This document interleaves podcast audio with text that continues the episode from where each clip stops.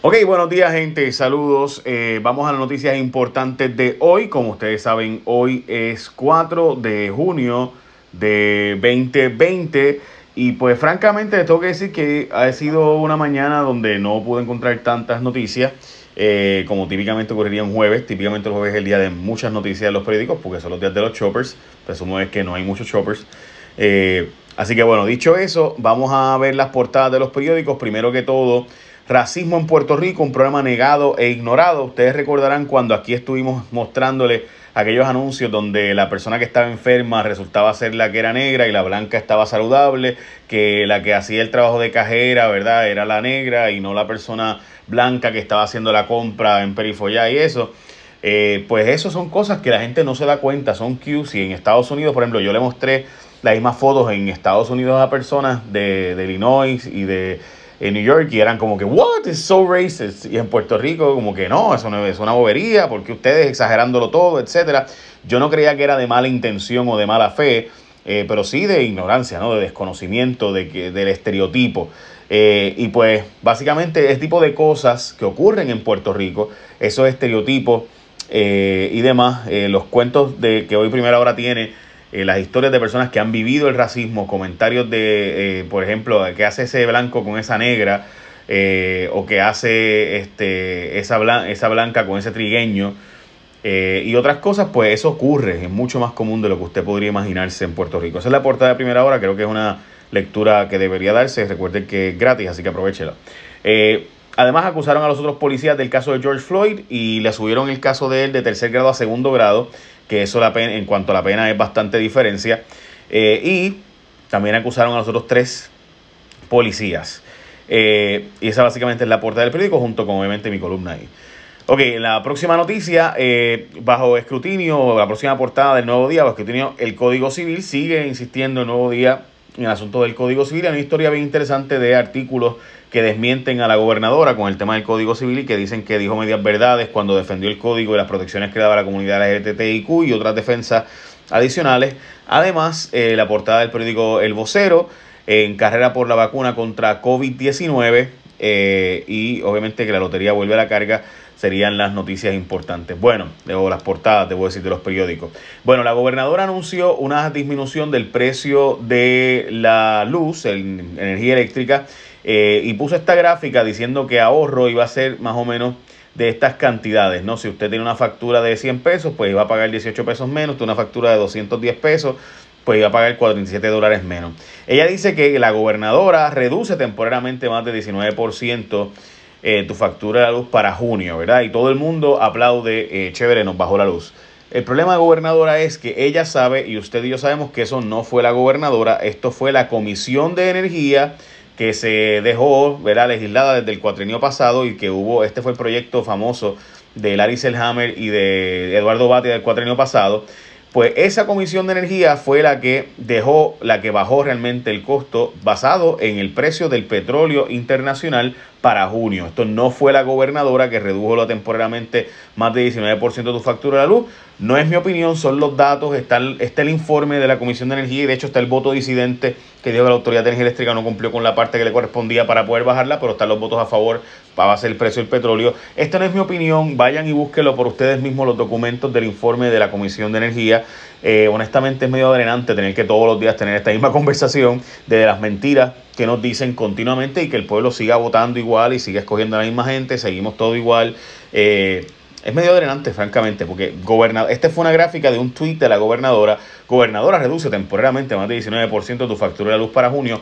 Por ley, por ley la gobernadora no puede bajar la luz, por ley.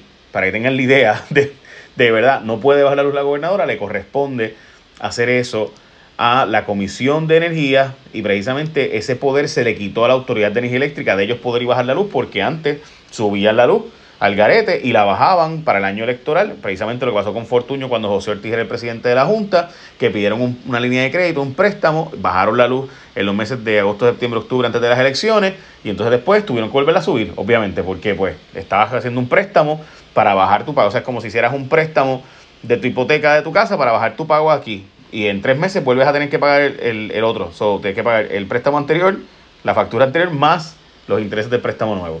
Y eso no es mi opinión, son los datos, ¿verdad? Pero pues desgraciadamente los datos son los datos y en Puerto Rico pues, los datos parece que no importan. Eh, dicho eso, vamos a la próxima noticia, más enredos por la guagua blindada.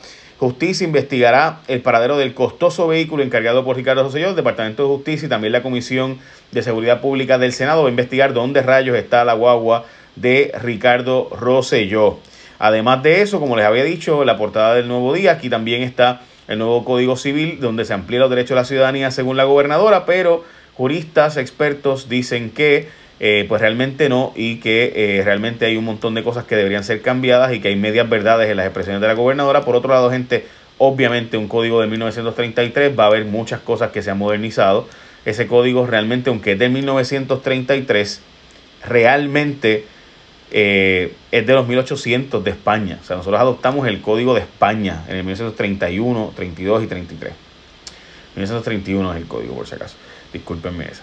Ok, eh, Ok, descartan enmienda. Aquí Tomás Rivera Chat dice que no hay break para enmendar eh, el Código Civil y que entre en vigor en más de un año. Lo que estaban pidiendo en el Colegio de Abogados era que entrara en vigor en un año, como ha ocurrido en otros lugares del mundo, donde se dan uno, tres y hasta cinco años para entrar en vigor el Código Civil y hacerlo poco a poco por, las por los cambios, ¿verdad? Lo que se hacen los memoriales explicativos, el proceso de orientación a abogados, el proceso de orientación a la ciudadanía.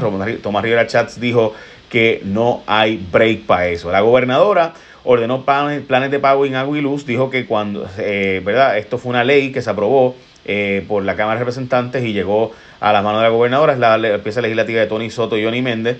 La gobernadora firmó la ley que permite planes de pago de agua y luz, así que no solo no te pueden cortar el agua y la luz ahora, sino que además de eso, después de la pandemia, eh, cuando acabe esto, ¿verdad? Y vuelvas a tener que, eh, y vuelvan a cortarse, pues tienes que solicitar un plan de pago de agua y luz si no has pagado la luz y el agua de la Autoridad de Energía Eléctrica y eso es bien importante. También otra noticia que tenemos de los temblores y la gente de la zona sur de Puerto Rico eh, y es bien importante esto porque mucha gente todavía está viviendo y son 20 familias aproximadamente las que están viviendo en todavía hoteles en la zona sur de Puerto Rico por lo que ha pasado obviamente con los casos de eh, los terremotos que todavía a estas alturas las familias están allí, todavía a estas alturas. A ese se te recuerda que sigue en vigor la moratoria de los marbetes. Si tu vehículo tiene un marbete de eh, marzo, abril o mayo y junio ahora, tienes hasta el 30 de junio para tu marbete nuevo, para hacer renovación. Recuerda que para todos los asuntos del sesco, licencia y demás, tienes hasta el 31 de agosto. Pero para el marbete tienes hasta el 30 de junio y obviamente lo vas a renovar escogiendo ASC, obvio, tu compulsorio. Si chocaste o te chocaron con ASC, lo puedes resolver todo 24/7 por WhatsApp, teléfono, internet, en persona, a distancia y el equipo de los expertos de seguro compulsorio sigue trabajando para ti. Así que gracias al compromiso de estos empleados que siguen trabajando, ha habido más de dos mil y pico de incidentes y todos ellos los han estado cubriendo a distancia. Recuerde que todo lo puedes hacer por WhatsApp. Los 4.500 reclamaciones que han tenido han pagado más de 2 millones de dólares por eso. ¿ah? Por depósito directo, cheque. Y si tienes que hacer una nueva reclamación, o conocer el estatus, puedes hacerlo todo a través de WhatsApp 24-7 y un ser humano que te va a contestar al 787-999-4242 por WhatsApp, 999-4242 si están disponibles en cualquier momento, ¿verdad?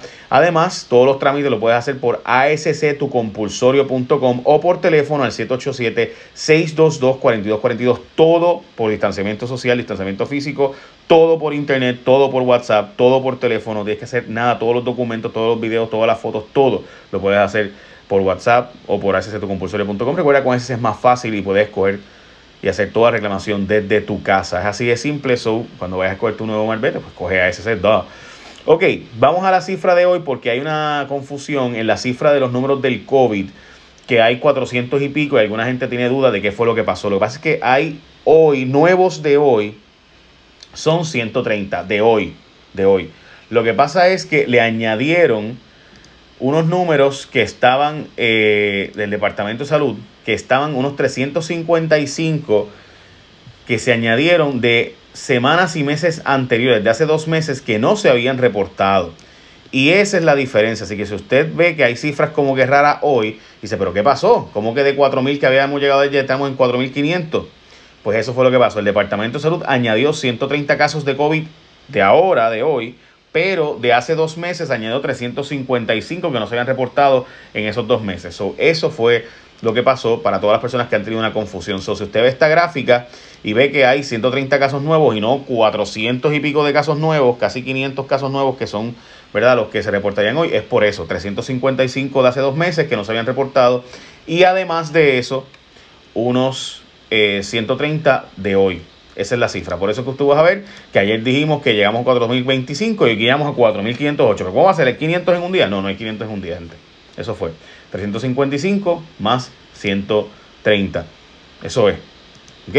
Lo digo porque vi mucha gente que me escribió eh, con una confusión legítima. Yo también dije, ¿qué pasó aquí? O sea, ayer llegamos, ayer, eh, la noticia ayer era que superamos 4.000 y ahora llegamos a 4.500. Eh, pues fue eso. Ok, so dicho eso, también tenemos un aumento en la utilización de camas y ventiladores. y tenemos también 140 muertes durante, reportadas hasta el día de hoy. Y sí ha habido un, un aumento, obviamente, y por si acaso hay una historia de primera hora que nos dice que una de las razones por las cuales ha habido aumentos de casos es por los cumpleaños y velorios. La gente hace estas reuniones, aunque ¿verdad? obviamente se supone que no.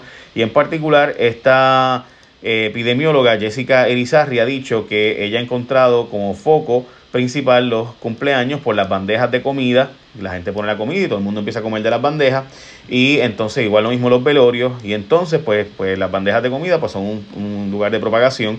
Y además de eso, una tienda por departamento también ha sido un foco, pero no dijo cuál. Y el secretario se había dicho que la tienda por departamento, cualquier cosa que genera un aumento de casos, iba a ser cerrada. Eh, yo diría que esas son las noticias más importantes de hoy, junto con mi columna en primerahora.com, listos para los huracanes, no para las estufas, donde hago la lista de nuevo, de, desgraciadamente, de José Ortiz y todas las, ¿verdad? todas las mentiras que triste y desgraciadamente dice. Eh, los abogados de Julia Keller están pidiendo desestimar los cargos en el, en el caso de terrenos de la escuela. Eh, que ella no recibió un beneficio a cambio de eso y demás.